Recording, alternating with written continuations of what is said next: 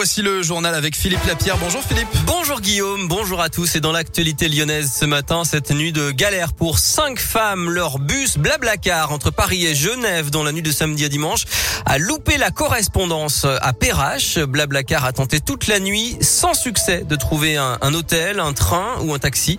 Elles ont donc dû patienter dans la rue, dehors, jusqu'au premier bus à 5h15 du matin. Blablacar promet de les rembourser. Plus d'infos et témoignages sur radioscoop.com. Dans l'actu à Lyon, des soupçons de favoritisme autour de la fête des Lumières 2018. Des tractations auraient permis à Damien Fontaine d'être retenu dans l'appel d'offres de manière déloyale au détriment d'un autre artiste. Le scénographe conteste avoir bénéficié de renseignements. Le parquet a ouvert une enquête préliminaire.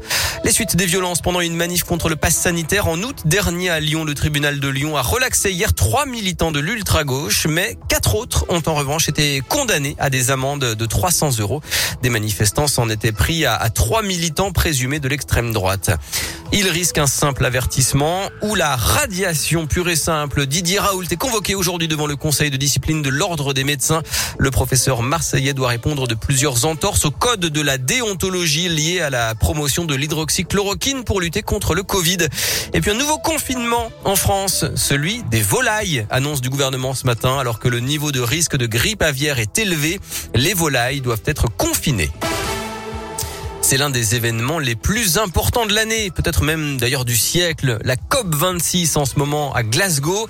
Les pays discutent du dérèglement climatique, comment le freiner, comment y faire face. Mais à côté du discours des dirigeants, des militants écologistes mettent la pression pour que les États en fassent beaucoup plus. C'est le cas de Charles Delacombe, un lyonnais de 27 ans, militant pour le climat en procès pour avoir décroché le portrait d'Emmanuel Macron à la mairie de Villeurbanne.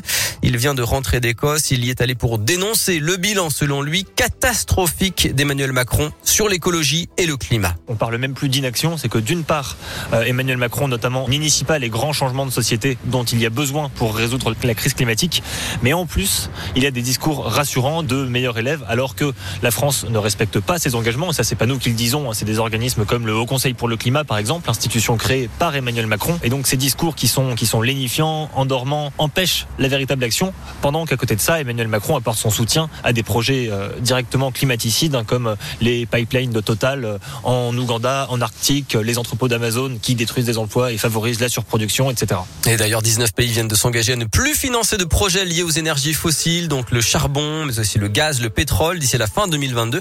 Engagement signé notamment par les États-Unis ou le Canada, mais pas par la France. Le foot et la victoire de l'OL 3-0 hier soir à Dessine face au Sparta Prague. Les Lyonnais sont d'ores et déjà qualifiés pour les huitièmes de finale de la Ligue Europa.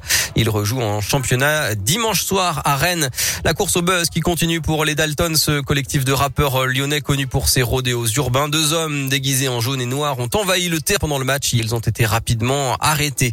En basket, la victoire de Lasvel contre Kazan hier à l'Astrobal, 85 à 82, qui permettent au Villeurbanais d'être troisième de l'Euroleague. Et puis nouvel exploit d'Hugo Gaston à Paris. Le jeune Français a battu hier soir, tard dans la nuit, l'Espagnol Carlos Alcaraz pour s'inviter en quart de finale du Masters 1000.